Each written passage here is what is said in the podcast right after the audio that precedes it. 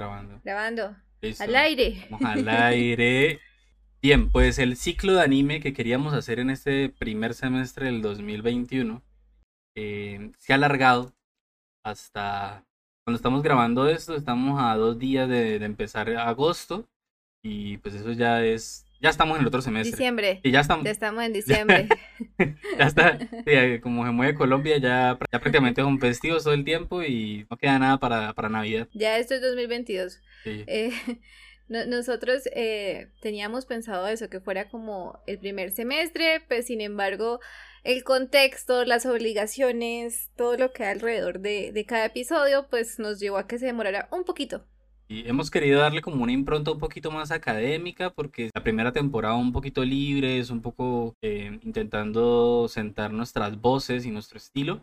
Eh, nos hacía falta un poco las lecturas, el, el compartir otras, otras cosas, otras miradas sobre las obras que abordábamos. Totalmente, como que sentimos que así no solamente estamos hablando entre los dos, sino también con otros autores, con otras visiones de las obras, y pues hay como más riqueza en ello. Listo, pues nos comprometemos entonces a darle celeridad al proceso y no como en la justicia colombiana y terminar quizás esta segunda temporada entre el mes de agosto y septiembre para poder dar paso a una, a una nueva temporada que queremos plantear pues con, con otras ideas que ya estaremos explicando. Exactamente, tenemos pensado ya unos formatos distintos, unos temas bien interesantes, pero por ahora lo que nos concierne, la segunda temporada. Todavía nos quedan otros episodios sobre animes buenísimos, pero buenísimos, y el de hoy pues tampoco se queda atrás.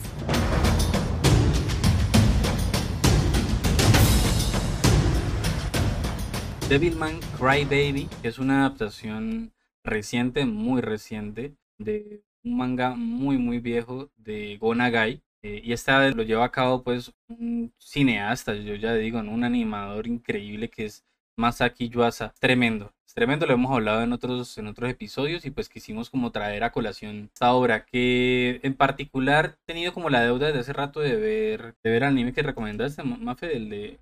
De Tatami de Galaxy. Tatami Galaxy y, y hubiera sido interesante traerlo, pero como es mi favorito de Masaki Yuasa, pues entonces yo traje Devilman Crybaby para hablar de él. Exactamente, a mí me gustó bastante, cuando yo lo vi yo lo comenté, lo comenté bastante a Miguel y después dijimos, bueno, ¿y por qué no lo charlamos? Entonces, el anterior capítulo, Psychopaths, era mi favorito, este es favorito de Miguel y los siguientes pues también es uno de mis favoritos y uno de los favoritos de Miguel, que son obras súper clásicas del anime, como uno, no, es que son obras maestras de, de este tipo de arte. Sí, ya lo que vamos, es- estas son como, hey, nos gusta el anime, ¿no? No queremos darnos de, de interesantes, mira, este, Psy- Psychopaths, este, eh, Crybaby, la otra ya es como, pues, tampoco tan otakus, ¿no? Porque esos los conoce hasta, hasta mi abuela, que es Death Note y Hunter Hunter. Exacto, son clásicos, son obras que sentaron las bases de lo que conocemos, muchos ingresaron a toda esta, todo este mundo de la animación por ellas, pero es que vale mucho la pena recomendarlas y sacarlas a flote y, y hablar un poco más sobre ellas. Es como que, como la literatura, ¿no? Uno no deja de hablar de los clásicos porque ellos son los que ponen ciertas bases. Los que fundan, ¿verdad? Exacto. ¿Listo? Entonces, yo no estoy diciendo que Death sea como el Quijote, pero tal vez lo estoy diciendo. Puede ser, sí, sí, sí. no mentiras, no, no, no tomen eso verbatim, no me citen por fuera de contexto. Un poco quijotesco si era el, el sueño de, de Like. Ah, ah, juepuchica. ya hay toda una línea argumentada al respecto, Miguel ya lo tiene listo. Pero este capítulo no es sobre ello.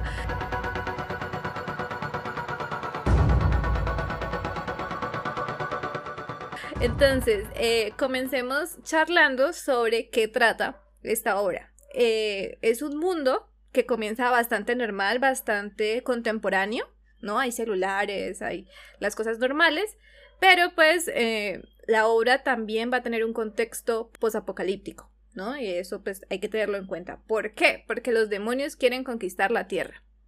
Alguien le dijo a Río, uno de nuestros protagonistas, o más bien uno de nuestros antagonistas, eh, que esto iba a suceder y, y qué mejor idea, sí o no, Miguel. Hombre, si los demonios van a conquistar la Tierra, pues deberíamos convertirnos en demonios para poder combatir contra ellos, ¿no? Sí, pero Río no se pone a sí mismo, ¿no? Él dice, no, pues pongo a Kira que se convierta en un demonio. Exacto, como por qué no, ¿no? Voy a coger a, a, a mi amigo de infancia después de muchos años de no verlo y le voy a decir pues que para defender a, la humanidad pues que se convierta en un demonio y así puede ganar su fuerza, pero pues no le explico nada más. Sin embargo, pues Akira pues es, Río es su mejor amigo de la infancia, ¿no? Lo quiere mucho y dice, bueno, está bien, porque no, no, vamos a salvar a la humanidad. Y efectivamente hay una especie de ritual, hay una masacre, hay muchas cosas que es una de las escenas más fantásticas de, del anime, ya luego la mencionaríamos más, y Akira efectivamente se convierte en un demonio. Pero resulta que se convierte en un demonio físicamente, más su corazón no cambia, su corazón sigue siendo humano.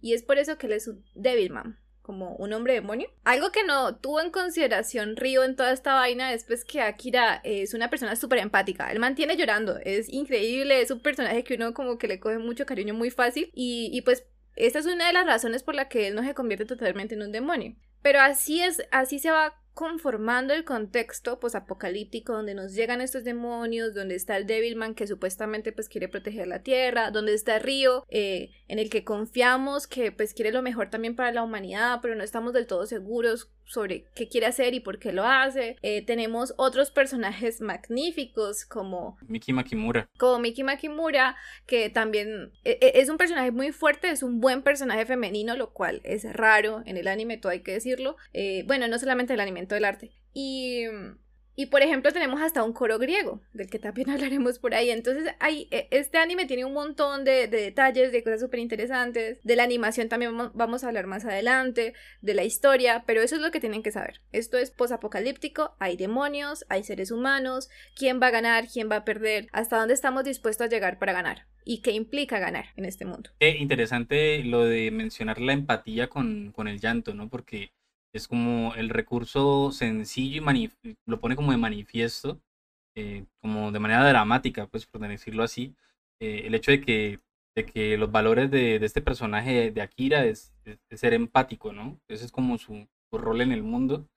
Y uno diría, uff, otro protagonista de anime que es Llorón, porque pues la verdad es que esos, de esos hay muchos y son fastidiosos. No sé si a ustedes les parece lo mismo, pero a mí me parecen fastidiosos los protagonistas que son como llorones, como que no enfrentan los problemas. Pero Akira es llorón, pero es que él sí enfrenta los problemas. De hecho, él se involucra tanto en los problemas y es capaz como de, yo no sé, porque es una cosa como de conexión con el otro, ¿no? Es, no, es, no es que el otro le diga algo. De hecho, el otro puede parecer que está furioso, pero Akira lo siente como que no, está, está llorando, como que por dentro está llorando y lo entristece. Es una de las cosas más lindas. Como, la verdad, yo entendí el valor de la empatía viendo Devilman Crybaby. No un comentario nada de psicópata. No, no, no, no. no. Para nada. E, esa escena que menciona Miguel es preciosa. Yo creo que una de las cosas más lindas también de toda la obra son los diálogos. Hay mucha profundidad sin caer tampoco en la sobreexplicación. Entonces hay momentos donde, donde te dejan mucho el espacio en blanco, una teoría de, de interpretación, etcétera, que es como que, bueno, que el lector llene los espacios en blanco. Y ahí nos obligan a, que, a pensar como, bueno, pero esto por qué está pasando? ¿Qué me quieren decir aquí? ¿Qué significa todo esto? Esa escena que mencionaba Miguel, llega un momento en donde Akira está frente a Río y Río quiere matar a un gatico porque el gatico está enfermo y ellos están chiquitos, ¿no? El gatico está enfermo y, y Río dice, pues como que lo voy a dejar descansar de cierta manera. Y bueno, y Río es un poquito como sádico también. Pero entonces Akira lo está protegiendo y Akira también se pone a llorar. Y Akira reconoce en Río tristeza. A pesar de que Río no está llorando, no está mostrando tristeza, reconoce que él está triste. Y le dice como yo estoy llorando por ti. Y, es una de las, sí, efectivamente es una de las cosas que uno dice como que e, e, este personaje no solamente es empático, sino que ve más allá. También hay muchas escenas donde muestran como esta facilidad que tiene Akira para, para entender al otro y para, para sentir como el otro. Es, por ejemplo, cuando ven la televisión y ven a este deportista que ya se ha convertido en Devilman él también llora por él, lo, lo, ve en la televisión y ya el, hombre está ahí serio, tranquilo ante las cámaras y llora. Eh, bueno, hay muchas otras escenas, la verdad, que, uno, que uno entiende, incluso hasta convertido en Devilman, pues transformado en su versión, porque eso tiene como una transformación tipo todos los animes de los 90 y los 80 que tenían como transformaciones. Este, este personaje también lo tiene y incluso transformado, él es capaz como de, de, ponerse a llorar por el otro, de, sentir tristeza absoluta pues por todo lo que está pasando. Y lo chévere también es que hay momentos donde él también lucha contra eso, ¿no? Porque todo el mundo dirá, todos los villanos del anime y de la literatura dicen que este asunto de la empatía es una debilidad. ¿Cierto? Porque también te dejas afectar por el otro. Y, llega, y, y como todo humano, pues te preguntas como, bueno, ¿y yo por qué, por qué me preocupo tanto por ellos si ellos no se van a preocupar así por mí? O, o qué más puedo hacer? Entonces él también tiene momentos donde va y viene frente a eso y eso también lo hace pues un personaje profundo y bastante humano. Y como tú dices, nada esto lo sobreexplica, nada esto se vuelve un asunto de volvemos sobre el tema, volvemos sobre el tema, no. Toda esta serie va como una flecha, o sea, súper rápida, es súper vertiginosa, eh, una escena a la otra se, suceden de manera muy bien articulada y la verdad es que la serie está muy bien armada y eso, no te...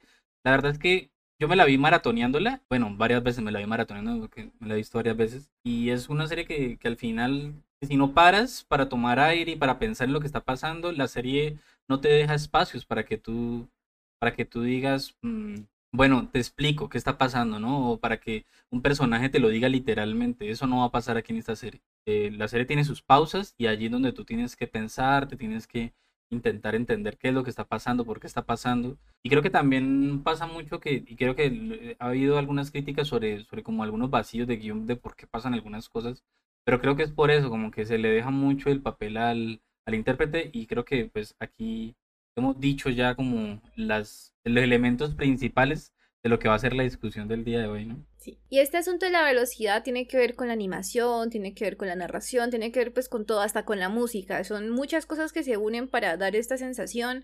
Yo sí siento como que si uno no para en algún momento, eh, te vuelves loco. O sea, ya no te deja tiempo para, para que te sentes de verdad a pensar qué acaba de pasar, qué significa esta conversación, qué significa este acto. Entonces como que yo en algún momento sí tuve que parar, mirar fijamente el espacio vacío durante unos minutos, pensar, bueno, Akira, ¿qué, qué le pasa? A Miki, ¿qué le pasa? Río, ¿qué le pasa? ¿Qué pasa con el coro? ¿Qué pasa con todos estos personajes? Em, ah, Miguel mencionaba, por ejemplo, cuando, cuando Akira ve al deportista y es muy interesante porque mencionan es que el deportista acaba de perder a su mejor amigo o a su pareja, porque también lo dejan ahí como que eh, podía ser su pareja. Y entonces él automáticamente lo ve y como decía Miguel, lo ve serio en la televisión, pero Akira sabe que está triste y sabe que tiene que ser muy duro perder a su mejor amigo. Y eso contrasta, eso contrasta con la narración que hacen las noticias del hecho, ¿no? Porque están acusándolo de haber asesinado a su amigo, que efectivamente lo había hecho, pero pero Akira es capaz de desentrañar que más profundo del hecho pues, de haber eh, matado a un congénere eh, está, el, está el asunto pues de el asunto de, que siente tristeza por eso es que está pasando por un duelo. Exacto y de pronto qué lo llevó a ello eh, Akira va a tener que enfrentarse a situaciones muy difíciles muy difíciles es de esa clase de pronto donde al final todo el mundo se muere, pero no se muere y cosas así.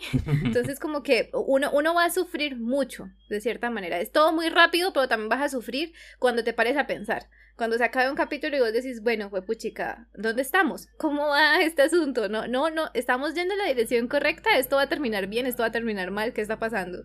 Y así entonces proponíamos que una de las formas de acercarnos a esta obra es desde la estética.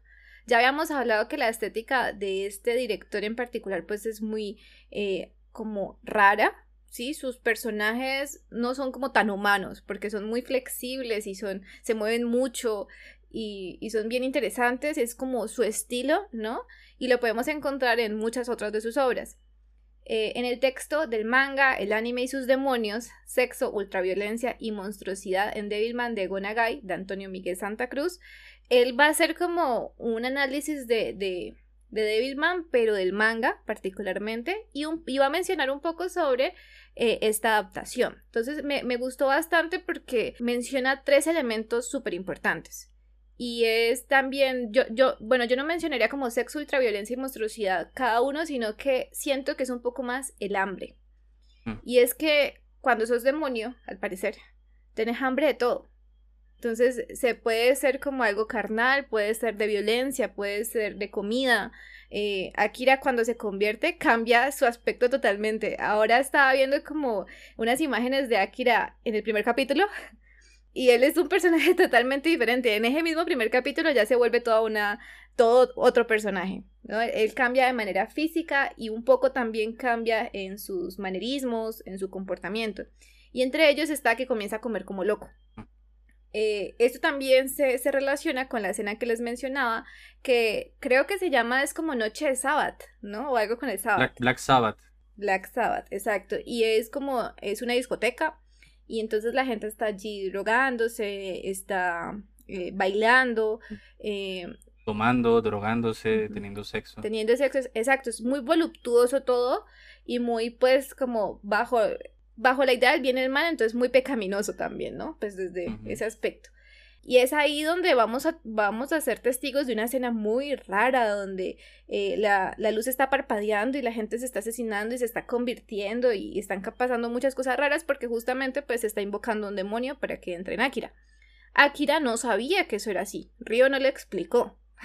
Entonces, y, y yo... Y nadie ahí tampoco lo sabía, ¿no? Todos estaban ahí como de fiesta, de rumba, y lo que pasa es que llegan los demonios y empiezan a masacrar a todos los seres humanos que hay allí, ¿no? Porque hay unos que se convierten, hay unos que empiezan por, quizás por sus conexiones, eh, y yo también concuerdo con, con Mafe, yo creo que como, una conexión mucho más em, natural, como menos racional con los instintos, con, con este asunto del hambre. Pareciera que quienes muestran así como que están más em, ligados como a estos asuntos ya carnales y esto, como que se transforman más rápido y empiezan a tragarse a los demás que, que, reaccionan con miedo, con terror. Y es, es, todo muy... Y todo pasa muy rápido. Y todo pasa muy rápido. Y, y, ahí es cuando de todos modos uno, uno, uno se pregunta, bueno, Akira no se, no se pierde dentro del demonio, ¿no? Él mantiene su corazón, entonces mantiene un poco de raciocinio e intenta pues no, no causar más destrucción. Más adelante nos vamos a preguntar, y pues en la serie también se va a preguntar, es, ¿hay otras personas como Akira o todos estamos, todos estamos como tintados de mala manera? ¿Akira es extremadamente especial o no? Entonces, a mí también me, me, parece importante decir es que ah, nos muestran que Akira también tiene deseos, pero la cosa es como que su empatía no lo deja tampoco hacerle daño a los demás, al menos no de manera intencional, que, que también es mm. importante. Por ejemplo, cuando el primer día de clases que está transformado, eh, mete a como la sala audiovisual y empieza a, ver pornografía en, a todo volumen pues en la sala de audiovisuales, eh, pero no le está haciendo daño a nadie. Exacto, digamos que otra persona podría haber violentado a otra persona para eso, justamente por, por ese hambre voraz, pero eh, pues Akira como que lo canaliza de otra manera. Come mucha carne, él, él, dura, antes de la transformación me acuerdo que toda la familia donde él estaba, que él estaba viviendo en la casa de una familia que no era, que no es la suya pues propia, no están sus dos padres, sino que está es una casa de familia donde él está como, pareciera que como si fuera un estudiante extranjero, ¿no? y, y, está, esta familia es vegetariana o vegana, no, no entendí bien. Y no, no comen absolutamente nada de carne, eso sí es claro. Y él empieza a tener una ansia de carne que se la provee de Río porque pues en esa familia no, no encontrar ni, en esa casa no encontrar ni una pizza de carne. Exacto, entonces Río va a ser como tienes que alimentarte bien y yo sé lo que, lo que puedes necesitar. Eh, Río también de pronto pues si no han visto imágenes al respecto que probablemente pues pueden encontrar fragmentos en nuestro Instagram porque pues vamos a eh, mostrar fragmenticos, aspectos importantes, cosas que hemos mencionado aquí en el capítulo pues eh, e, es muy interesante porque también son opuestos cuando Akira se convierte es muy como tal handsome and dark ¿no? Entonces sí, sí. Digo, porque todo el mundo empieza, y todas las chicas empiezan a decir, ay, Akira, tan bello, no sé qué, tan apuesto, no había visto que Akira era tan, tan apuesto. Porque antes de eso era muy flaquito, chiquitico, como así. Mm, y Río es totalmente opuesto. Eh, Río es rubio, ojos azules, se viste de blanco constantemente. Y eso es. Ah, claro, es, es apuestísimo. O sea, los dos son apuestos, claro, pero entonces lo que quiere, me imagino yo lo que quiere decir es que la belleza de Akira es como más violenta, ¿no? Es un poco más como, como ruda. Y la de Río es como más de. como más delicado, ¿no? Es una belleza como mucho más, más, más delicada. Sí, e, eran parte de eso, pero también como eh, lo que pueden representar simbólicamente el hecho eh, de los colores, por ejemplo, y justamente la forma en la que se ah. representan, y eso pues lo dejamos ahí, eso luego se va a mencionar. Pero sí, digamos que Akira así como oscuro, tez oscura, un poco oscura, o oliva, pelo negro, alto, y por el otro lado tenemos a Río siempre vestido blanco y rubio y azul. Entonces hay unos opuestos ahí que también son importantes y que si uno los nota desde el inicio, pues le va a decir bastante sobre cómo va a seguir la historia en realidad. Mira, mira que has mencionado algo, no sé si lo vas a explorar después, el asunto de los movimientos en, en Masaki Yuasa. Y es que, claro, él aquí, ese asunto como tan particular de su animación, que son como movimientos un poco como antinaturales, él los utiliza para demarcar quién es Devilman, quién es un demonio y quién es un ser humano, ¿no? Porque los seres humanos aquí, particularmente en este anime, sí son como que se mueven como de manera más natural. De hecho, hasta la animación de Miki Makimono me parece hermosísima porque pareciera así de verdad una persona corriendo, cuando está ya corriendo.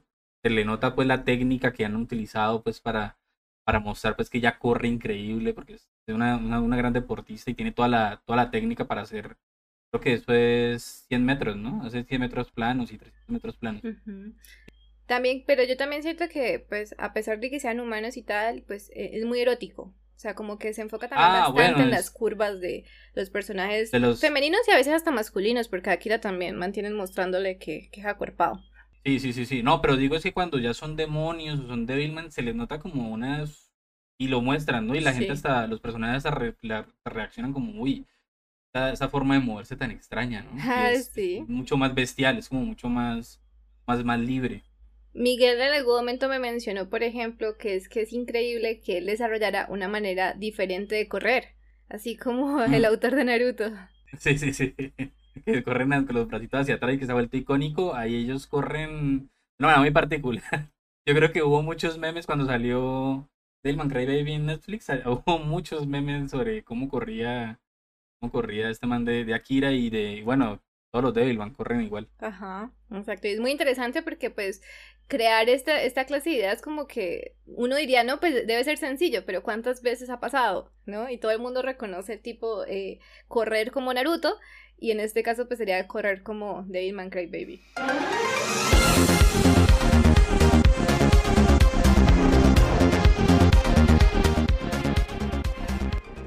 Eh, listo, entonces Antonio Miguel Santa Cruz en su artículo menciona como, ah, sí, Osamu Tezuka es el rey de, del anime, ¿no? Eh, se le conoce como manga, ¿no? Kamisama, es decir, el dios del manga, pero él propone que Gonagai eh, lo hace un poco mejor. Es decir, Osamu Tezuka como que tiene la intención, él sabe lo que quiere hacer, él sabe que quiere unir la animación estadounidense un poco y la narración con lo que se hace allá, etcétera, etcétera, pero él propone que es Gonagai el que lo logra. Y hay que mencionar que Gonagai es el creador de Massinger Z, que también fue una de las obras base para el, el género mecha, ¿no? es verdad, o sea, no, no hay... De hecho, hasta hoy en día siguen haciendo series de, de Massinger, o sea, es, es iconiquísimo. Exacto, también menciono otras obras, pero la verdad las otras obras no llegaron hasta acá, nosotros no las conocemos mucho, entonces pues yo me quedé como que este es un buen referente porque de pronto las personas que nos escuchan lo alcanzaban a ver o sus padres lo alcanzaban a ver porque en mi caso mi mamá me llegó a hablar de esta serie.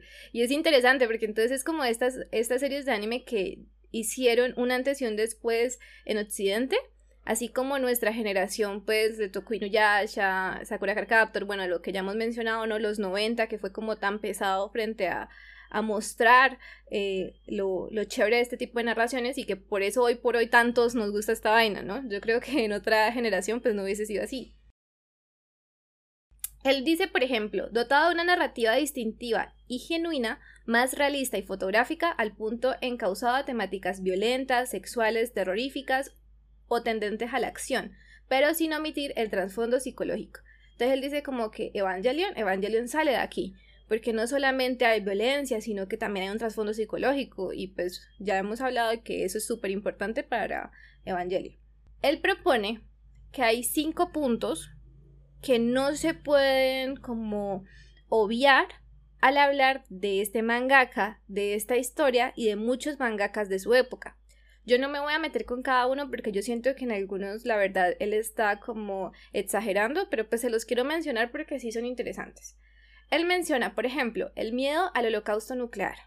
Entonces, después de Segunda Guerra Mundial, como que les pasó lo de Nagasaki, bueno, les pasó, de Hiroshima y Nagasaki, fueron víctimas de esto, también infligieron daño a, a países de su alrededor.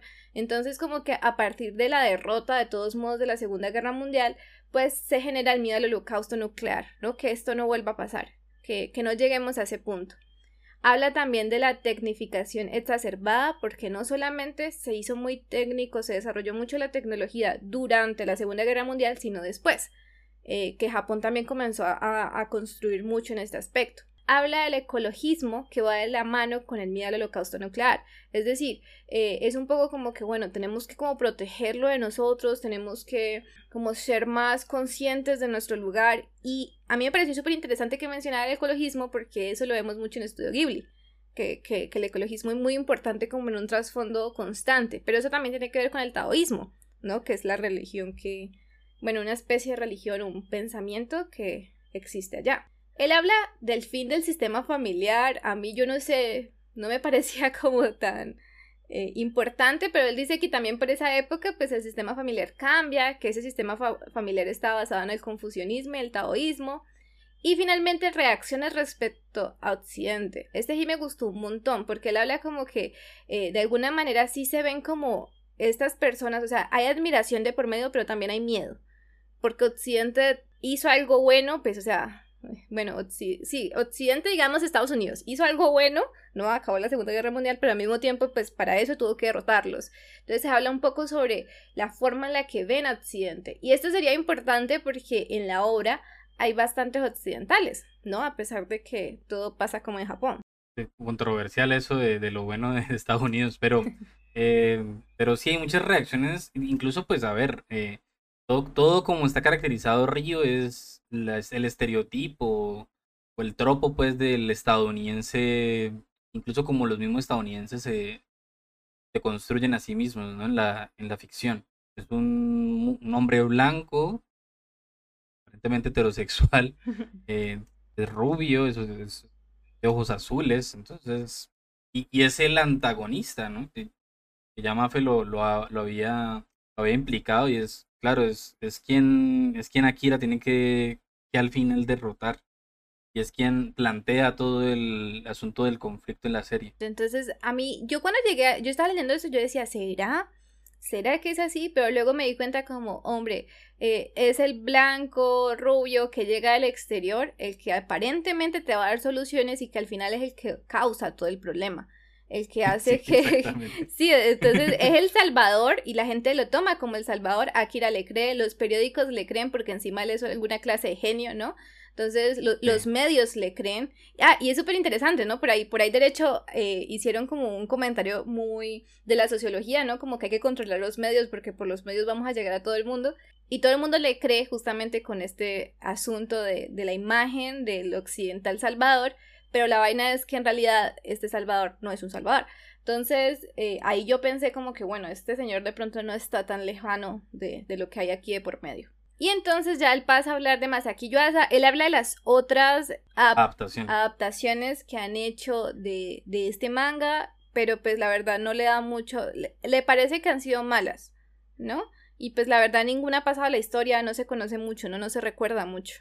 Pues en la serie de Devilman Cry Baby, varias veces la familia de. La familia Makimura se le ve viendo. Se ve viendo la, la adaptación más vieja, pues, de, de esta serie de Devilman, que por allá creo que es de los 90, ¿no? Algo así. Y, y pues era una serie más como de. De Devilman como, como un superhéroe peleando contra, contra demonios, como si fueran los villanos, y ya, o sea, no era era una adaptación muy libre de la, del manga de Gonagai.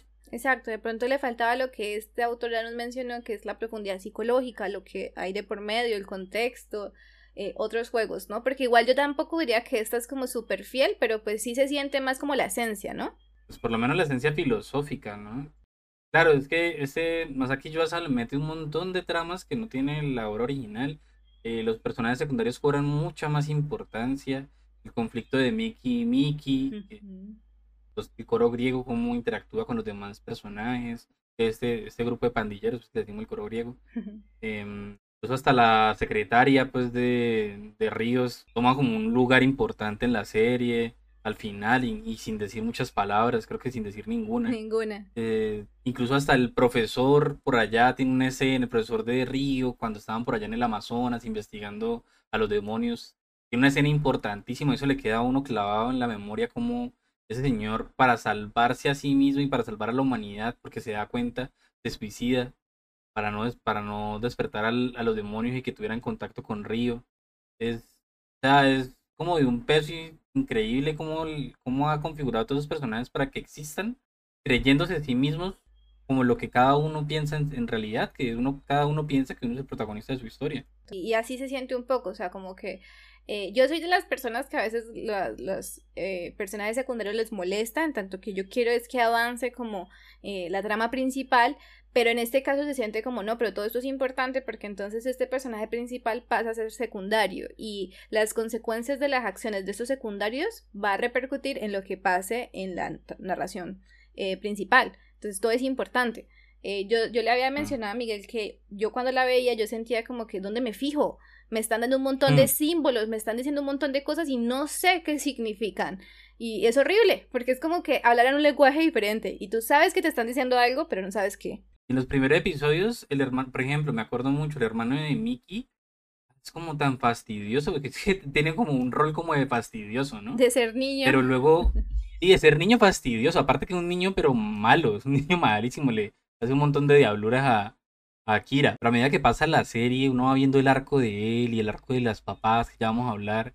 Es como, wow. Y luego eso repercute en, Miki Makimura, eso repercute en Akira, en los papás de Akira. No, eso es tremendo. Y mucha tragedia. Efectivamente, mucha tragedia. de por medio. Sí, eso es una. Ahora que lo mencionamos y como que lo recordamos, es una obra bastante trágica. El autor nos menciona entonces la escena que yo ya mencionaba del sábado eh, y él, él la describe de la siguiente manera. Una filigrana sin parangón donde colores y figuras se distorsionan al son de la música tecno y las monstruosas mutaciones de los personajes. Dicha explosión visual se apunta a la base de zooms radicales, el cambio constante en los efectos de iluminación e incluso algunos toques de rotoscopia en los primeros planos. Entonces habla también de la técnica. Entonces no solamente ya es la animación, sino los enfoques, los juegos con los colores, la música, y todo eso para crear este ambiente de que todo está pasando muy rápido y que algo interesante está pasando y que no sabemos qué está pasando. Y que es muy realista, ¿no? Porque este el asunto de la técnica de la rotoscopia es, le da como mucho realismo a la, a la animación le, da mucha profundidad, mucha dimensión. En otras entrevistas que le han hecho a, a Masaki Yuasa, entonces se dice, por ejemplo, Yuasa promueve el movimiento.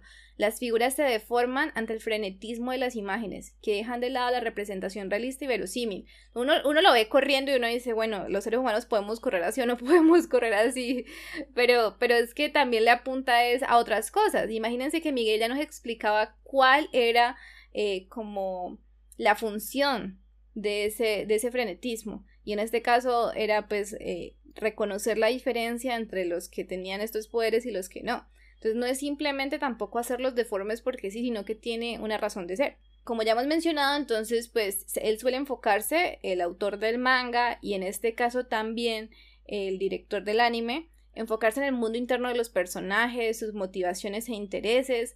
Eh, nos vamos a encontrar con que Río tiene unos intereses que ni siquiera él reconoce. Él no sabe y nosotros nos damos cuenta con él cuando, cuando por fin se da cuenta de por qué está haciendo lo que hace. ¿Quién es él en realidad? Y lo peor es como que la verdad, verdad, yo no me lo esperaba. O sea, yo sí decía. Sí, yo tampoco, yo tampoco. Ah, bueno, yo lo dije así porque me daba susto que luego me dijeran, ay, ¿cómo no lo notaste? Era súper obvio. No, no, no, yo no me di cuenta. Yo, estaba ahí embebido con, con toda la serie y yo cuando, ¿cómo así que, cómo así que Río es Satanás. O sea, es Satanás. ¿Cómo así? Y luego cuando lo dijo yo. Yo soy Satán. Y uno como que, ¿qué? Y entonces luego, claro, pausas, porque tienes que pausar porque si no, se siguen llegando acciones vertiginosas, siguen llegando imágenes y luego no vas a tener tiempo de pensar. Entonces lo pausas y dices, recapitulemos. ¿Qué pasó? Río llegó, hizo que Akira se volviera un demonio. ¿Por qué lo hizo? ¿Cómo sabía cómo, cómo sabía hacerlo? Eh, cómo se siguió comportando después de que Akira se convirtió, qué le pasó en esa tribu donde él estuvo, donde conoció sobre los demonios, eh, cómo es que él se nos está presentando y entonces uno dice, ay, ¿cómo no me di cuenta?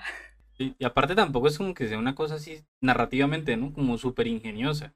Ah, yo soy Satán. Ah, bueno, pues ya lo hemos visto varias veces, pero la forma como lo presenta esta serie es como, bueno, no lo habían... Porque claro, otro director se habría como enfrascado en sí, es que Satán y, es increíble Satán, no, no. Eh, pasa que Yuasa dice, no, miren, esto es un, eso es un giro de la trama es una revelación que vamos a, tomar aquí, pero, pero tampoco es como que el nombre haya cambiado al personaje, o sea, es esto desde el comienzo. Y aunque también vamos descubriendo pues que Río va a, ir más allá, ¿no? Porque él tampoco lo sabía.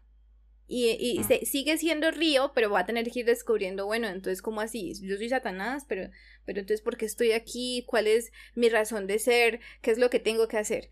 ¿Qué es lo que he hecho hasta el momento y cómo lo continúo haciendo? Entonces, e, es ahí ah. también como el detalle.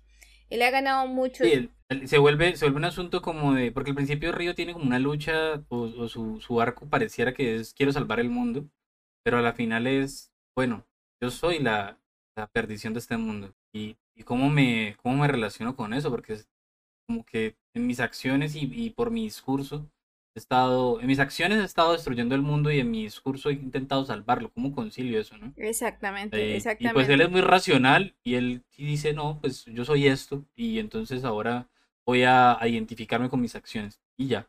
Como que tampoco hay una lucha ahí. Exacto, se siente mucho más sobre cuando él está analizando sus acciones y sus palabras y también su relación con Akira, porque eh, su perspectiva tiene que ver con Akira, porque Akira es un demonio, pero tiene corazón humano, y Akira ama a la humanidad y Akira quiere salvarla. Entonces, eh, de pronto tampoco Ryu no alcanza a pensar, bueno, ¿qué significa que ahora yo diga, pues soy Satán y voy a, voy a cumplir mi objetivo, pero no piensa en su relación con Akira, lo que esto va a causar. Y pues va, va a ser complicado porque Akira juraba que Ryu le estaba ayudando. ¿no? Entonces darse cuenta de que pues él era otra cosa y que sus intenciones son diferentes y ya luego Río va a querer intentar eh, hacerle comprender a Akira pues que él está en lo correcto. Que, que lo mejor sería acabar pues con la raza humana que es como tan destructora de todo. Y chistoso que lo diga pues un demonio, ¿no? Y después de, de, destrozar también un montón de cosas. Y después de haber estado la mitad de la serie diciendo que quería salvar a la humanidad de los demonios. Exacto, pero es una cosa que uno no siente así como, ah, no, de la nada cambió, no, sino que eh, es un avance del personaje que tenía que darse. Yuasa ha ganado muchos premios, eh, ha trabajado, por ejemplo, Miguel ya nos había mencionado en otro episodio que estuvo en un capítulo de aventura, pues hizo de Tatami Galaxy que yo sigo recomendando con todo mi ser, que yo ya les había mencionado que a Borges le gustaría. También, y también tiene esta serie de Keep Your Hands Up Eisuken, que es es una que yo recomiendo muchísimo, que creo que marca lo que es la animación. Y, la serie es un canto a, la, a, lo que es la industria de la animación la industria incluso, o sea, no solamente el hacer la animación. Y es súper interesante porque, por ejemplo, pues investigando sobre Yuasa, él dice, por ejemplo, que él está totalmente en contra de las condiciones de los animadores en Japón, que como sabemos casi siempre lleva a que se enfermen, a, los mangakas, a los animadores, eh, tienen horarios terribles, eh, tienen condiciones laborales terribles porque tienen que sacar mes a mes y los están empujando y entonces de pronto te toca avanzar la historia de una manera que no te agradaba tanto, no estar feliz con tu final, como ha pasado también con varios mangakas. Ay, que me pasó recientemente, bueno, recientemente, durante todo este eh, lapsus que tuvimos, ¿cómo es que se le dice? Este, todo este hiatus que tuvimos en los episodios. eh, murió el mangaka de, de Berserker, que nunca lo he leído, pero pues ahora ya no me dan ganas de leerlo porque claro, quedó, quedó inconcluso. Todos, todos dicen y todos apuntan a que fue precisamente producto del, el Murnaut, Japón, yo, creo que ni siquiera están relacionados con esa palabra, o sea, ellos, el tipo, las jornadas de trabajo son muy largas, eh, las, horas, las horas extras son hasta como, como que lo toman como si fuera una vergüenza, puedes reclamar horas extras, que es algo que se tiene que hacer sí o sí para hacer tu trabajo bien. Y, y es verdad, eso en la industria de la animación y el manga se ve todos los días. Y, muchos se enferman. Yo he leído varios mangas sobre manga y entonces siempre te están hablando sobre eso, sobre quedarse dormido, sobre los editores eh, ojerosos peleando con los mangakas para que se termine, eh, todo el mundo trabajando en pro de que salga rápido, pero pues a qué costo, ¿no? Eh, recordemos, por ejemplo, que el mangaka de Jujutsu Kaisen tuvo que parar también un momento porque también estaba mal de salud. Y no es una cosa así como un mangaka de vez en cuando, no, son, todos hablan sobre ello, todos hablan sobre que llega momentos donde no quieren continuar o no pueden continuar por su salud. Eh, y luego siempre intentan hablar con el público como no, denme una esperita, pero pues también uno como público uno quiere saber de la historia. Pero entonces nos olvida que, que es una obra que, que, no se tiene pensada totalmente, ¿no? Sino que se va desarrollando a medida que pasa el tiempo. Yo me imagino que, que, a ellos les pasa mucho como que tenían un final pensado y luego los personajes se les salieron de las manos y el final cambió. O cambia con las encuestas, o cambia con los editores y el tiempo, con el cambio de editores, digo. Exactamente. Eh, lo, lo, triste, por ejemplo, de obras como Naruto, una cosa muy triste. Tiene muchos vacíos y muchas contradicciones precisamente por la forma como fue producido. Yo espero que en, en Eizuken, ya que hablan de animación, ojalá, claro, eh, en este en este temporada que, que, salió, creo que fue en 2018, 2019, trata mucho como de, del amor a la animación, ¿no? De hacerlo por gusto, por hobby, de hacerlo por, por construir algo, por construir amistad, por, hacer, por representar el mundo que uno tiene en la cabeza. Eso es totalmente pues lo que lo, yo creo que es como lo que debería ser. Pero ojalá que traten un poco el tema, ¿no? De, de la explotación, de tipo de cosas. Sería interesante verlo ahí en Izuki. Claro, la animación más formal, ¿no? Porque en este caso eso se hace es como en un grupo de la universidad, ¿no? O del colegio. Eh, sí, del colegio, sí. Entonces, pues es más informal, tiene como otros o, otras cositas de por medio, pero ya el problema es cuando se torna, se torna formal y tu publicación o tu manga llega a una gran eh, revista. Como ya, ya vimos, pues hay una única revista o un, un conglomerado que maneja todo. Entonces... Eh, eh ese conglomerado es el que maneja todas las condiciones laborales de la industria, que marca el, paso. Y la postura de Joas ha sido bastante fuerte respecto a eso, ¿no? Como que es que esto está mal y se tiene que trabajar de otra forma. Y yo diría, hombre, es que si se le reconoce como arte, a un escritor no se le va a estar haciendo eso, ¿no? Al escritor de... El que no ha terminado el libro, pero la serie ya terminó. Ah, el escritor de Canción de Hielo y Fuego. Eh, el autor de la saga que se convertiría en la serie Juego de Tronos, eh, a él nadie le está tampoco diciendo como vea, termínelo rápido, dale cualquier final. A la serie sí se le dijo, pero al autor no. Entonces también tiene que ver también como con el respeto que se le tiene a ciertas artes o a ciertos formatos. Y parece que en lo audiovisual no, no hay mucho de ese respeto, ¿no? Es como que no, tú tienes que terminar. Tenemos un, un, unos horarios, tenemos unos días y tenemos que darle una finalidad a esto. Porque yo diría, ¿no? Yo personalmente, en el momento en que la serie se adelantó a los libros y de pronto queriendo ser fiel, ¿no? y a pesar de trabajar con el autor, pero queriendo ser fiel, paremos. Esperemos a que él se decida cómo quiere continuar y luego lo hacemos. Pero pues yo también sé que eso implicaría millones de dólares. Y eso es lo que ha pasado con Hunter Hunter.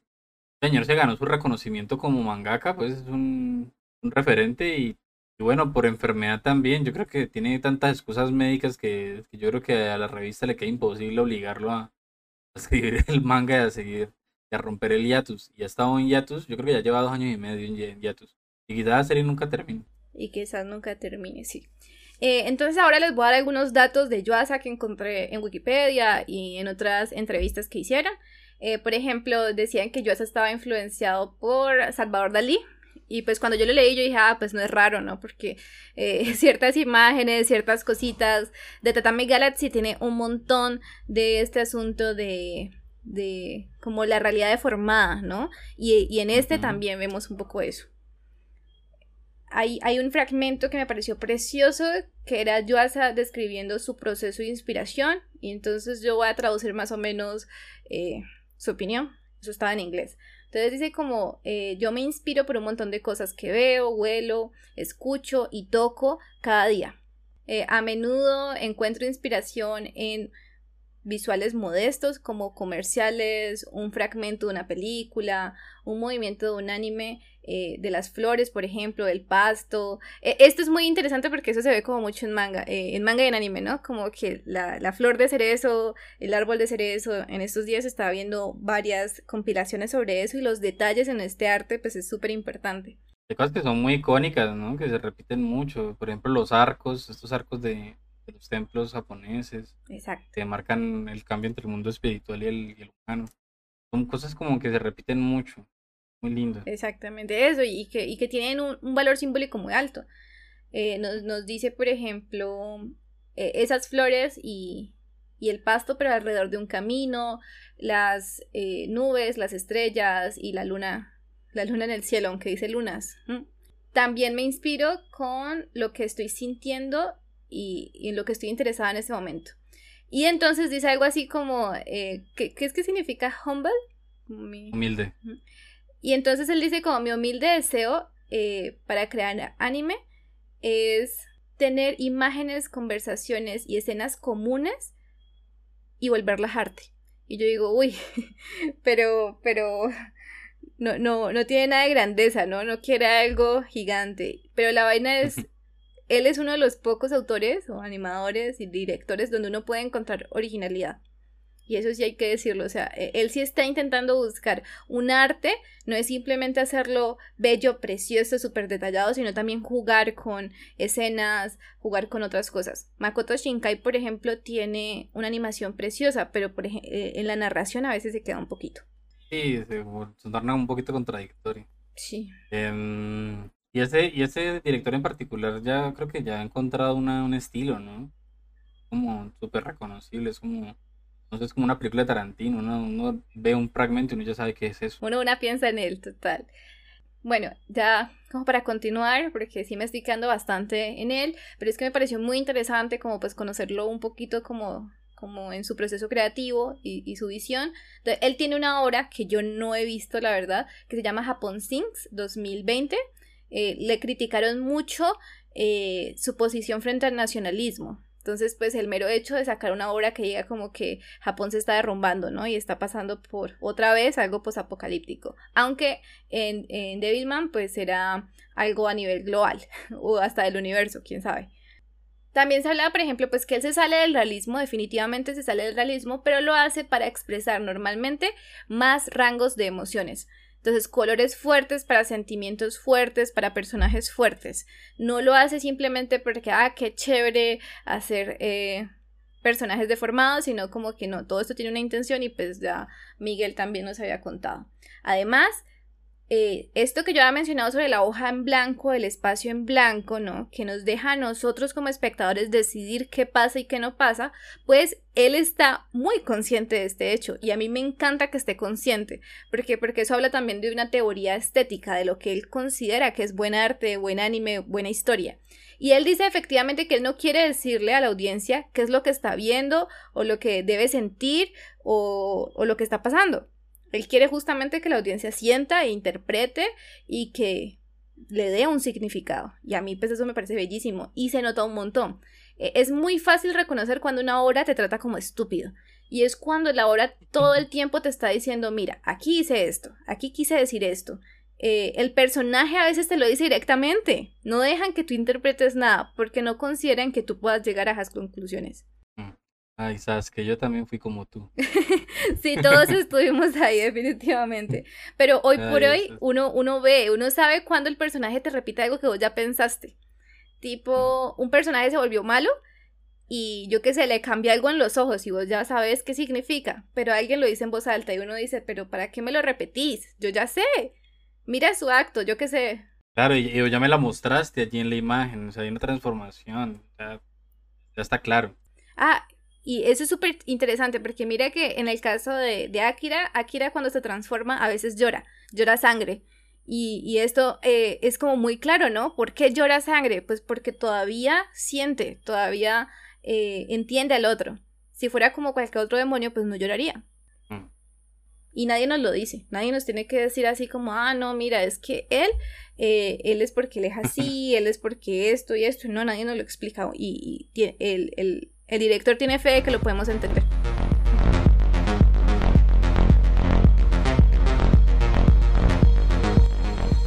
Bueno, este segundo apartado creo que podríamos hacerlo funcionar como una especie como de conclusión, ¿no? Ya hemos ido sentando algunas bases sobre lo que hemos querido discutir y, pues bueno, para empezar, para empezar esta conclusión, creo que entendamos que la narración o la narrativa pues que a la que estamos acostumbrados siempre es la de un héroe enfrentándose a un villano. Siempre hay un conflicto alrededor de eso. Eh, a los personajes secundarios toman partido. y de pronto hay cambios en la alianza. Bueno, eso es como muy, muy arquetípico, como muy común, muy clásico. En filosofía, ese tipo de narrativa podría tener el nombre como de maniquea, ¿no? Como la figura del maniqueísmo, que es Dios contra Satanás o el bien contra el mal. que pues es un conflicto muy muy clásico, está pues en los textos eh, religiosos, está en las religiones, está inmerso en muchas culturas, en muchos relatos antiquísimos. Yo creo que uno de los valores o uno de, las, uno de los rasgos más interesantes que tiene esta serie es que se desmarca de eso, ¿no? Ya no quiere más hablar de historias del bien contra el mal, porque a pesar de que Akira es un ser humano que uno puede decir, ah, es que este es un ser humano noble, no es un ser humano que uno pueda decir es que es bueno, porque Akira comete equivocaciones. Pues nada más en la primera escena recordemos que este personaje hizo una masacre. Algunas personas dirán, ay, pero Miguel Ángel masacró un montón de demonios, ¿vale? Sí, pero pues, hombre, la serie nos cuenta que es que estos demonios, como los llamamos nosotros entre comillas, pues en realidad son espíritus que vienen de la naturaleza y que están mucho antes que los seres humanos. Lo que quieren hacer es recobrar su lugar en el mundo, porque fueron relegados. ¿Fueron relegados por quién? Por Dios. Aquí la verdad me encanta la figura de Dios en esta serie. Es, un ser que hace lo que se le canta, ¿cierto? Que se manifiesta solamente en el último momento de la serie y que al parecer, según el relato de, de, Río, pues también apareció al comienzo de los tiempos y hizo un cambio. Dijo, los demonios ya no más y ahora vienen los humanos.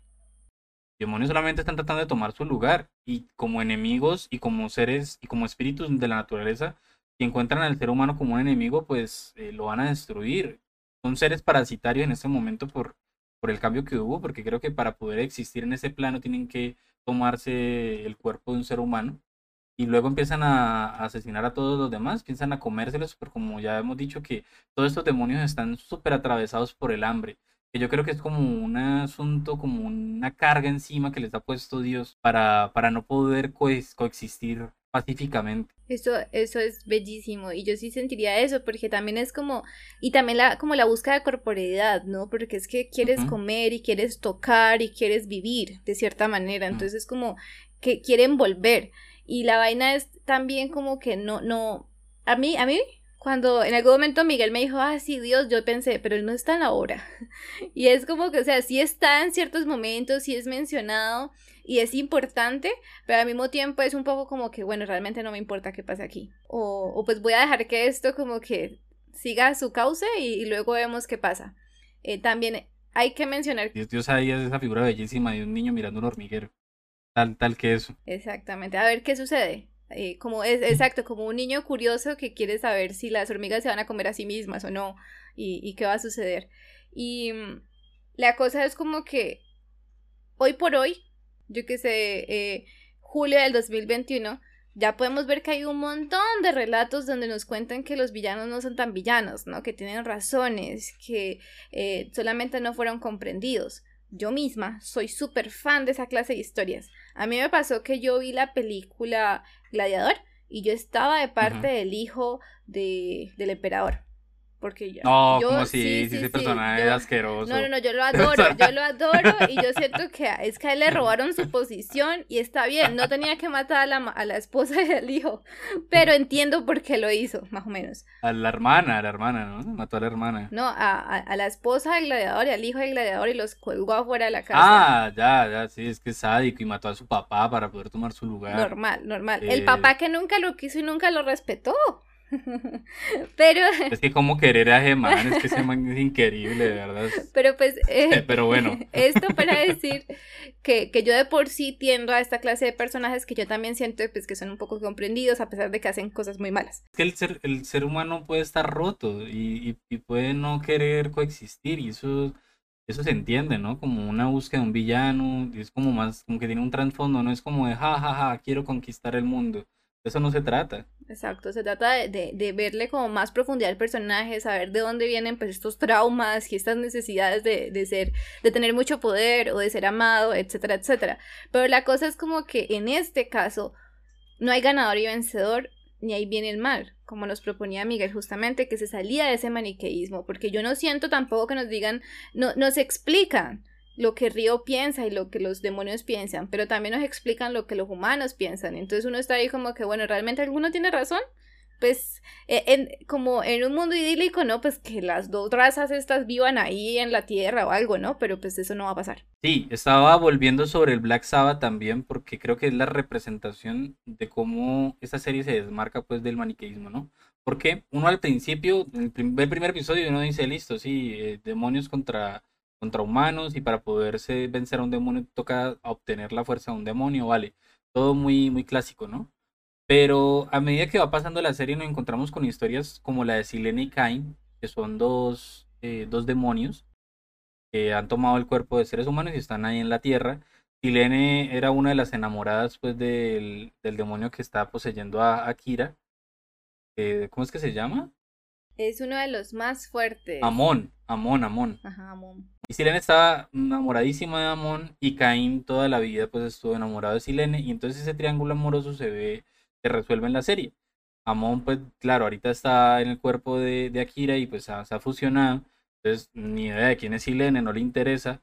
Silene toda escorazonada pues decide matar a Akira porque ya no le parece como súper horrible que, que Akira haya como destruido esa relación que tenía con su amado Amon. Pero luego entonces Kaim aparece, le presta su ayuda, se fusionan porque Silene está a punto de morir, no la quiere ver morir. Y Caim dice, no, venga, le presto mi cuerpo, le presto mi fuerza para que usted siga viviendo. Pero Silene le dice, no, pero si nos fusionamos en el estado en que estoy, seguramente vamos a morir de todas maneras. No vamos a ser capaces de sobrevivir por mucho tiempo la fusión. Y después de una batalla desenfrenada con Akira convertido pues en, Devilman, eh, Silene y Kaim le ganan. Y, en ese momento la escena se corta y está de noche y luego se ve simplemente como una escena como de estas escenas victoriosas donde el villano va a asestar el último golpe al protagonista y se le ve así como es bellísimo en la silueta de la luna llena ellos allí con esa imagen como de minotauro, ¿no? No, ¿cómo es que se llama? Como, de centauro. Se ha transformado como una especie como de caballo, de toro ahí, y encima pues el cuerpo pues de un, de un, ser humano, bueno, una cosa ahí bellísima. Y esa silueta es ahí como victoriosa y luego se cierra la, la escena, volvemos a la escena, está ya de día y Akira está todo golpeado y mira, mira lo que ha pasado y, y ve a Silene acá muertos han muerto allí y han muerto como uno solo. Y han muerto, y, lo que pasó ahí fue un acto de amor. Caín, por, un acto de amor, dio su vida por Silene. Y Silene lo apreció. Silene quiso estar con Caín hasta el final de sus días también. Entonces uno dice aquí, esos demonios tampoco no, son malos completamente. Están llenos de hambre, sí, están llenos de dolor, de frustración, de, todas estas cosas, de, de, haber sido excluidos, pero pero sienten y, aman. Y entonces uno dice, uno vuelve sobre la primera, la primera, el primer episodio y se encuentra con esa masacre del Black Sabbath. Y uno dice, pues, hombre, Akira acaba de masacrar a todo, a todo un pueblo allí. O sea, hay un montón de demonios que acaban de morir a manos de Akira. Esos demonios no tienen, no, tienen ningún lugar en el mundo, entonces, o sea, como seres, como espíritus, claro, dirán demonios, pero bueno, son, son espíritus que, que no merecen un lugar en el mundo porque alguien dijo que no lo merecían. Exacto. Entonces ese tipo de cosas como que a mí me conflictúan, la verdad. Yo ahí yo veo un asunto como de pronto una mirada como no sé si me estoy yendo de, lanza pues con la interpretación, pero a me parece como que no es no, toman como tan bueno ni tan malo el asunto de haber matado al otro, ¿no? Como que hay una dualidad moral ahí. Hay como como conflictos. Digamos, en el maniqueísmo, por el contrario, cuando tú matas al enemigo, vos no tenés nada de que arrepentirte. Vos estás matando a alguien inherentemente malo. Entonces, un demonio en una obra más antigua, pues puede parecer simplemente, ah, no, pues triunfó el bien. Y, y, celebremos porque no importa qué quisiera hacer ese demonio ni nada. Pero en este aspecto no nos lo dicen directamente porque tampoco es como, ay, qué pecados los demonios, miren que lo uno y que lo otro. No, ellos están dando sus razones, pero al mismo tiempo están cometiendo actos terribles. Por ejemplo, eh, hablemos de el hermano de Mickey, que es algo así como un hermano pequeño para Akira. Taro. Taro, que se vuelve un demonio y él intenta luchar contra ello. Y, él intenta luchar contra ello y la familia para, para la mamá particularmente, para no llevarle como eh, este ser al resto de la familia, decide huir con él decide romperle el corazón a, su esposo, porque ellos se aman mucho, le dice como yo ya no quiero estar contigo, ta, ta, ta, me voy a ir con el niño, pero lo hace para protegerlos. Y el problema es que el niño llora y dice es que yo no quiero hacer esto, pero es que no puedo luchar contra estos instintos que se quieren apoderar de mí y termina comiéndose la, mamá. Sí, sí, sí, y en, un, en, un, en una cosa que yo hasta, hasta yo siento como eso no pudo, eso no debió haber sido así, ¿no? Porque incluso durante todo ese tipo de cosas, cuando pasa esta transformación, nosotros ya hemos entendido que, y lo ha explicado Ryu, que el asunto de haberse transformado en un Devilman, porque al parecer Taro también se pudo haber transformado en un Devilman, que no controlaba bien sus, sus pulsiones, pero era un Devilman. Eh, decía Río que cuando pasaba esto, pues había como una exacerbación en el hambre, de, de conseguir, de comer carne, como carne incluso hasta cruda, eh, como selladita nada más, como le podríamos decir. Em, y, de, y pues exacerbaba pues el apetito sexual y todo esto. Pero pues recordemos que en la familia Makimura no comían carne, no había carne. Creo que Taro incluso llega a pedir carne un poco. llega, como a tener ese ansia de carne. Em, en una de las idas que mm, Taro y, Makiko al principio van al supermercado, Taro, Taro, todavía no ha asimilado que es un Devilman, eh, se queda afuera con el, creo que es el perro de la familia, o creo que hay un perro por ahí, que ahorita mismo me escapa, y se come el perro. Sí. Como un perro que hay por ahí porque tiene hambre. Y Makiko reacciona mal porque pues no sabe qué hacer, se lo lleva como a un refugio porque ya se ha, ha, habido ya una explosión pues de, de los Devilman, de los demonios, han, han estado matando gente ya hasta de día, ya eso no, no tiene control. Entonces hay como refugios para las personas, para que no, para que estén protegidos por el ejército de Japón. Y en una de esas carpas, como dice Mafe, Taro se come a Makiko. Taro, se, ese niño se come a su madre. Y se lo come, y en el momento que descubrimos que se la está comiendo, porque nos lo dan a entender, no, a uno se lo dan a entender en esa escena cuando la cortan, e, ese niño se, lo va a comer, se la va a comer. Y luego volvemos con los ojos de Noel Makimura, que es el papá, y nos encontramos, encontramos esa escena horrible de, Taro llorando mientras se come a la madre. sabe que está haciendo mal, sabe que no es lo que tiene que hacer, pero no puede hacer nada más, tiene hambre. Y, entonces el papá se le acerca, llorando también, ambos están llorando y no se sabe si lo quiere detener o también quiere darse como una especie de ofrenda que también se lo coma porque ya igual la ya mató a, su esposa. Eh, eh, ahí eh, es interesante porque como que Mickey queda totalmente relegada, ¿no? Nadie piensa en Mickey en ese momento. es una cosa ahí entre el niño y los dos padres, pero de una te deja como ese vacío en el estómago, como que a ver, aquí, aquí todo el mundo está cometiendo muchos errores y porque todo el mundo está siendo tan malévolo. Y ahí es también cuando después vamos a explorar un poco sobre el ser humano. ¿Qué hace un ser humano en la guerra? ¿Empatiza? ¿Se pone en los zapatos del otro? ¿O decide, pues, salvarse su propio pellejo? Ser extremadamente egoísta y cruel.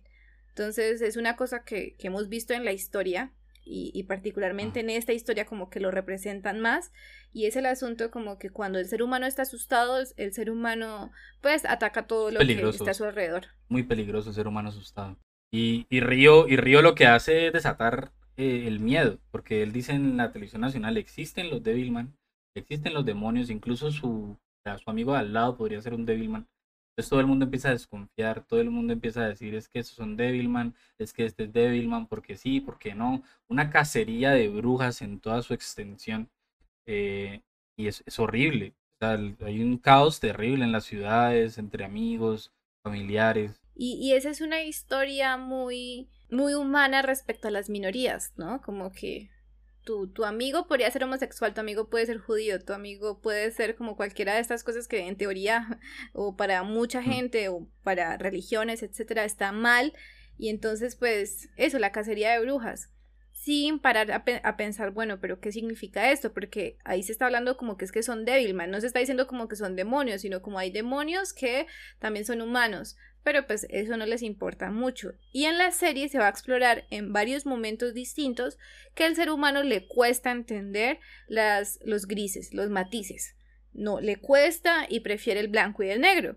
Entonces, en el momento que Akira es el gris en pasta, él es el que le está proponiendo, yo los quiero salvar a ustedes a pesar de que me veo de esta manera. Mm. Y eso pues va a ser, eh, eh, yo creo que es una disonancia cognitiva para estos personajes, pues ponerse en, esa situación, ¿no? Pensar como que no tenemos que confiar en los Devilman, eh, hay demonios que no son tan malos, hay demonios que pueden ser controlados, etcétera, etcétera.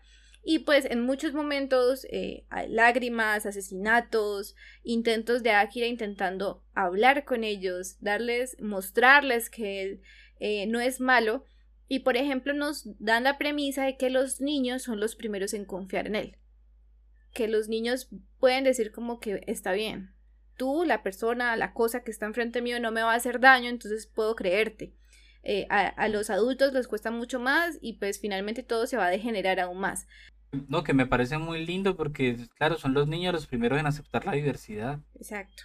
Eh, que son los primeros en darse cuenta de lo diverso, pero no, no les cuesta nada aceptarlo, si no tienen como esa, configuración pues cultural por, que tenemos ahí de tan horrible de, de alejarnos de lo diverso, de censurar lo diverso. Exacto, los sesgos, ¿no? De la religión, de la crianza, de todo lo que está a nuestro alrededor y que son tantos. Y la cosa es que va, va a escalar a tal punto que Miki, siendo una humana, una humana común y corriente, pues va a verse como, como un blanco de, de, ira, de rabia por juntarse, por ser amigo, por ser amiga de Akira. Y yo creo que en ese momento es cuando uno pierde la fe en la humanidad. Es cuando uno dice, ah, es que los humanos son una porquería porque es que yo ya sabía que iban a hacer esta y, y ¿por qué no se no, ¿por no pararon y pensaron un minutico? Pero yo ya sabía que iban a hacer esta. Y lo más cagado es que quienes aparecen allí eh, tomando la cabeza de Mickey literalmente son quienes Mickey había considerado sus amigos, ¿no? Que eran un grupo de pandilleros, de como de raperos, ¿no? Se notan muy outsiders, tienen como tienen peinados diferentes, ropas diferentes y que la gente hay incluso una escena muy interesante, muy linda, en la que Mickey, como toda una heroína, se interpone entre la policía y estos eh, y este grupo de raperos, porque hay un tipo creo que está robando en la tienda y bueno, pasa ahí lo de un hurto y llega el guarda de seguridad o un policía y llega y dice pues que son los, los raperos los ladrones por ser los diferentes, ¿no? Y entonces llega Mickey y se para entre ellos dos y dice, hey, quietos, ¿Cómo así que mis amigos, los que están aquí atrás, son los malos solamente por ser diferentes, ¿no? Que no lo dicen. Es que es una escena que lo simboliza. Y, es, ya, ya hemos dicho pues que más aquí no le gusta hacerlo todo explícito, pero se, se entiende. Es, es, esa, es esa figura de Mickey también es una figura de esas de, de, yo acepto la diversidad y entiendo las dificultades que atraviesa la diversidad. Porque además ella es espléndida, ella es una, una atleta dotada, todos la quieren, pero aún así ella no está como, ya no relega a los, a los otros, a los diversos, no los relega pues, no, no quiere pasar por encima de ellos, sino que quiere estar con ellos y quiere ayudarlos. Sí, total, es un personaje que uno le coge mucho cariño y por ejemplo cuando todos se dan cuenta eh, de que Akira es un Devilman y de que la otra Miki es un Devilman porque hay otra, una, una muchacha. Hay otra Miki, otra Miki de la que no hemos hablado por eso. Eh, eh, estamos repitiendo justamente el discurso que, le, tocó toda su vida, sí, ser la sombra de la otra Miki. Eh, y ser ella la otra Mickey. Pero entonces ella se vuelve una de Ilma, justamente también un poco pues como tiene, ella tiene sentimientos negativos, pero ella logra controlar porque también quiere de todos modos a Mickey, es su amiga, a pesar de que la envidia y, y, que la, la, odia un poco, pero también la quiere, es como justamente pues lo ambivalente del ser humano y, todo este tipo de cosas. Ah, hay un momento tan lindo en el que ella da su vida por que Mickey con doble cada su vida por Mickey Makimura, que es, es hermoso. Ella le dice es que yo te quiero, tú eres mi amiga. Y le costó decirlo, ¿no? Y está transformada en una araña horrible, que es como su forma de Devilman.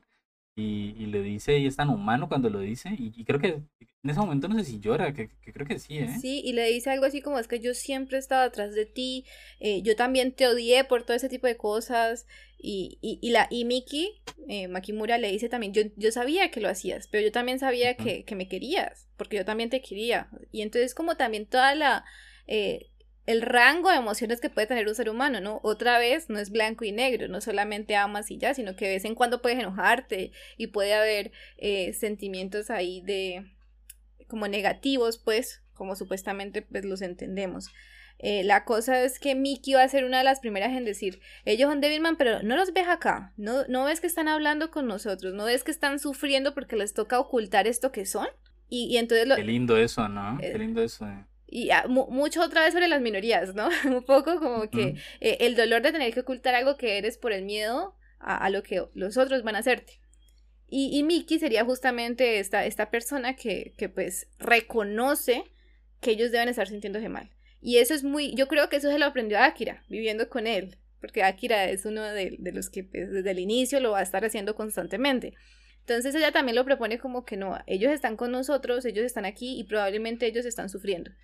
Y, y son nuestros amigos, pero en esas llegan los humanos a matarlos a todos, porque ellos, pues, no, e, e, ese conjunto de humanos no lo entiende. Yo pensé, cuando Akira vea esto, Akira va a decir, no, pues nada, voy a matar humanos porque, porque no, no es justo. claro, es que le arrancaron, le arrancaron la cabeza a la mejor mujer que hemos visto en, toda la tierra. Y, yo, pensé, este, este es el, el, arco de por qué Akira se volvió un villano. Pero la cosa es que Akira lo piensa y luego dice, no, esperen, Río tiene la culpa. Río es Satán. Si Satán no me hubiese convertido en esto, si no hubiese empezado el apocalipsis, si todo esto no estuviera así de jodido, pues no habría pasado nada de esto. Entonces solamente tengo que derrotar a Río. Y es difícil también porque ellos fueron amigos de infancia. Nunca nos explicaron totalmente bien cómo es esta vaina, porque ellos estaban por allá en las montañas solitos. Parecían que. Como una isla, como una isla. Era una cosa. Una cosa bien curiosa. Así como que las familias de ellos eran amigas. Eh, como que los papás de, de Akira creo que eran investigadores y los papás de Río también. Los papás de Río adoptaron a, a, Río, pues. Sí. Que jugaban juntos, una cosa rara así. Pero entonces nos muestran como fragmentos, ellos también se quieren. Eh, Río, Río tiene la esperanza de poder hacerle entender a Akira que lo que él está haciendo no lo está haciendo como por maldad totalmente, sino que lo está haciendo por la sensación de que es lo correcto qué es lo que tiene que hacer por su especie de alguna manera y, y, que todo lo que hizo era para ese momento. Y entonces pues es el enfrentamiento final. Yo debo decir que en ese enfrentamiento final yo me quedé fría. O sea, yo lloré y luego me quedé fría y yo pensé, Dios mío, ¿yo por qué estoy viendo esto? Tiene un rasgo muy de, de anime shounen, ¿no? De, de, de, bueno, todos los Devilman se juntan, que son varios. Todos los Devilman que han como controlado su, su demonio. Eh, se arman como un ejército pues de Devilman contra demonios. Los demonios pues comandados por Satán barra Río. Y, es ese rasgo ahí como de Chonen, pero después de ahí todo te parece más a, a, a, a Evangelion que una pelea pues entre, entre bandos. Exactamente, el final, los colores, así como círculos rojos muy potentes, la sangre, eh, pero y luego el silencio ahí cuando uno sabe, estoy en la escena final y me van a, me, van a hacer llorar. El silencio frente a toda la rapidez, a la conversación, a, todo lo que venimos escuchando hasta ese momento. Y pues... La batalla, porque hay una batalla tremenda, hay una animación muy bonita entre cuando hacen la batalla pues de... de, de Akira transformado con, con todos los demonios. Son unas peleas bien bacanas. Y, y siempre como, bueno, estoy buscando a Río, ¿no? Tengo que... Tengo que salvar a la humanidad matando a Satán. Que por cierto, para ese momento, eh, cuando Satán descubre pues que es Satán, el río descubre que es Satán, eh, pues se da cuenta de su verdadera forma y es una, una forma eh, femenina y masculina, ¿no? Entonces es hermafrodita. Andrógina, sí. perdón, hermafrodita sería mejor la palabra. Sí, es hermafrodita y es muy interesante porque, pues no sé, una, es una acepción interesante y, y, es muy bella, como en la forma que la animaron, la forma original en el manga también, eh, Bellísima, yo creo que es una cosa, una cosa espléndida, un cabello largo, rubio, unas pestañas más grandes que antes. La forma pues de, el cuerpo se vuelve más grande, más, como más alta, pues, más esbelta, con caderas, con pechos, hermoso. Y al mismo tiempo también tiene como los rasgos masculinos. Y, e, esto, esto es un tico de la divinidad, ¿no? Porque entonces también te están diciendo es que Satán es un ser divino. Satán no es este demonio terrible, no se ve para nada como ningún otro demonio, sino que se ve como un ser celestial, como una vaina mucho más de Dios. Sí, es que explican que, que, que, el, que Satán allí, explican, ¿no? Como que Satán le estaba a favor de los demonios y por eso es como su enemistad con Dios, porque Dios tomó la decisión de destruir a los demonios. Pero, pero, pero pues Satán es un, es un ángel, más, más Dios que, que demonio. Exactamente. Y bueno, pues, ¿hablamos del final? ¿Hablamos de la escena final? Sí, claro, cuando pelean y, y, otra vez pareciera pues que va a haber como el asestar del golpe final de uno contra el otro. Se cierra la escena y aparece aparecen Akira y, y Río mirándose uno al otro y uno dice, bueno, eh, una conversación, ¿no? A haber un diálogo, se cansaron de pelear, no pudieron ninguno contra el otro, ¿no? Y Ahí uno se entera de la realidad. Akira está muerto. No tiene piernas, es solamente su cabeza y su torso. su torso, sí. Y, y Río le está hablando. Río no entiende que Akira ya no está. Y le habla un poco como que esto es lo que quería para nosotros, este silencio, estar aquí los dos juntos. Y le pregunta, Akira, ¿por qué no contestas? Y ahí uno está como, ¿qué? Río, despertá, ¿qué acabas de hacer? Comportate. Y, pero entonces también llega como, como esa realización, la terrible realización de que Río no sabía lo que estaba haciendo de cierta manera, Río no sabía lo que sentía, Río no sabe las consecuencias de su acto y un poquito de esperanza. Puede que eso sea un ciclo y todo vuelva a repetirse. Sí, sí, sí. Eh, de repente llega el niño y echa la manguera al, hormiguero. Es como, en ese mundo aparece como que una, una flecha, ¿no? Una cosa así como una bomba. Una cosa lindísima como representan esa bomba. Es como una especie como bomba nuclear, pero como por una aureola, ¿no? Como una cosa divinísima. Y destruye todo el mundo. Y otra vez todo el mundo y pareciera que, según como lo habían relatado, pareciera que así también se destruyó el mundo de los demonios y que es un nuevo comienzo. Y, y es como, hay otra vez se, se piensa como la tragedia, porque es bello porque de pronto vuelve a repetirse, pero es una tragedia porque justamente termina de esa manera. Eh, de, Río y Akira no vuelven a encontrarse. ¿En qué sentido? Pues no, no, no se encuentran, eh, no están presentes en esa escena final, solamente está Río. A mí me dio mucho pesar. O sea, yo dije, qué pecado Satán. Y es un idiota, es un estúpido, ¿cómo no va a entender pues sus acciones? Pero al mismo tiempo uno comprende porque es que pues acaba, acaba de darse cuenta de muchas cosas, aún está comprendiéndose a sí mismo, eh, él no, él no, él no asume todos sus recuerdos y todas sus acciones y todo. De por sí yo ya les dije que a mí me gustaban los villanos, ¿no? Pero entonces en este caso fue mucho como de pensar, y, y yo siento que, que, él se arrepiente, o sea, que él no estaba seguro de lo que hacía, que, que él no sabía las consecuencias de sus actos. Es como un niño jugando muy rudo con otro niño y que lo mate sin querer y que no sepa por qué ese niño no abre los ojos. y, y, con el agravante de que lo ama. Sí, una de las frases finales es esa, ¿no? Que, se da cuenta. Es muy triste, la, la tragedia la tragedia es, dar, no darse cuenta que, Satán amaba a Akira, que Río amaba a Akira. La tragedia es no encontrarse con el otro, es no, no entenderlo. esa es toda la tragedia que, nos muestra. Y a pesar de que aquí hablamos de demonios y una cosa y la otra, yo creo que eso es, eso. Es, el problema aquí está en que ese es todo el cataclismo, ese es todo el apocalipsis, no entender al otro. Totalmente. Y esa es la historia, y es una gran historia, y la animación es preciosa, y, y vale mucho la pena eh, darse un poco como esa, ese golpe emocional y estético que es ver esta serie.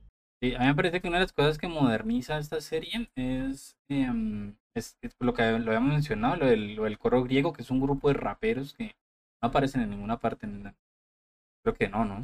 El material original del, del, manga. Y como que aparecen allí, como que se relacionan con Miki, con Akira, desde el comienzo, desde el primer episodio con Ryo. Tienen como un papel importante hacia el final, cuando dos de ellos terminan por matar a Miki. Eh, uno de ellos se enamora de la Miki con doble K de la Miki, que pesar termina muerto también. Eh, dos de ellos, otros dos de ellos, pues son, son unos héroes, al final se, se plantean allí, le ponen el pecho durísimo a, a, estos, estas personas que vienen a matar a Mickey y, la, se dan cuenta, terminan, uno de ellos termina apuñalado por un amigo de él, eso es una tragedia terrible, pero todo el tiempo como que las canciones de ellos están cantando también sobre lo que está pasando en, en la serie, ¿no? Están hablando de lo que se viene, eh, están hablando de lo que está pasando y un poco como que vaticinan canciones el asunto, pues el, tema de la serie. Exactamente, cuando ellos aparecen desde el, primer episodio y uno está confundido, ¿no? ¿Quiénes son estos? Y porque sus palabras significan algo. Y esa, esa es una de las situaciones donde uno, uno, dice como que me están queriendo decir algo importante, pero no lo estoy agarrando completamente. Hablan sobre no saber qué están haciendo en el mundo, sobre estar perdidos, sobre la guerra del bien y el mal, sobre hacia dónde van. Entonces, de todos modos, no solamente nos vaticinan el futuro, y por eso lo llamábamos como un coro griego, porque eso pasaba en las tragedias, había un coro que a veces hablaba con los personajes diciéndole, no lo hagas, eh, porque de alguna manera ellos saben el inicio, eh, el nudo y el final de la historia, pero ellos no pueden cambiar el destino. Y entonces, como que e, ellos no solamente nos van a hablar sobre qué va a pasar y qué pasó, sino también sobre cómo nos sentimos nosotros, porque es mucho como que eso, estás perdido, no sabes para dónde vas, habla mucho como al adulto promedio, ¿no? O bueno, al joven adulto promedio. Me, acuerdo mucho de una canción, que hay uno que, que le canta la canción a Mickey, eh, la canta ahí como declarándole que, que, está, que le gusta, pero su canción eh, no conocíamos nada de su perspectiva, llega él, porque habíamos seguido la historia de Mickey y con doble pues la que está celosa de Miki Makimura, la habíamos seguido desde la perspectiva de, de Miki, no, no, no, de, no de este rapero. Y él llega y le canta la canción y yo la escuché, leo la letra, yo digo, claro, esta letra, a pesar de que se trataba de él, Miki con doble K la sintió propia, hablaba de ella también, hablaba de lo que estaba pasando. Entonces es súper lindo, la verdad es que es, es como que ese eso que quizás hubiera sido molesto para, no sé si fue molesto para algunos, pero invito pues a que lo reconsideren. Ese, ese grupo de raperos creo que le dan un, lugar como más humano. También hablan pues de lo de la diversidad, que es otro tema de la, de la serie. Pero, pero creo que como que le dan una cercanía, ¿no? Como que yo mismo me siento como parte de ese grupo de raperos, como en, la, en su diversidad también, ¿no? porque cada uno toma un camino distinto, toma unas decisiones diferentes. Pero me, me siento como identificado, como que yo pude haber sido uno de ellos. Y yo siento por el contrario, yo no me siento como tan identificada, pero las letras eh, me hacen sentir como que me comprenden. Entonces, mm, digamos, yo, yo no podría haberlo puesto en esas palabras, pero al escucharlas, yo digo, yo decía como, uy, o sea, eh, no solamente como que entendieran a su público, sino como que eh, estos son problemas de crecer, estos son problemas de, de del ser humano, problemas antiquísimos, tan antiguos como el bien y el mal, y es estoy buscando mi lugar en el mundo, no lo encuentro y no sé para dónde voy. Problema tan original pues como lo es, tan humano como lo es entender al otro.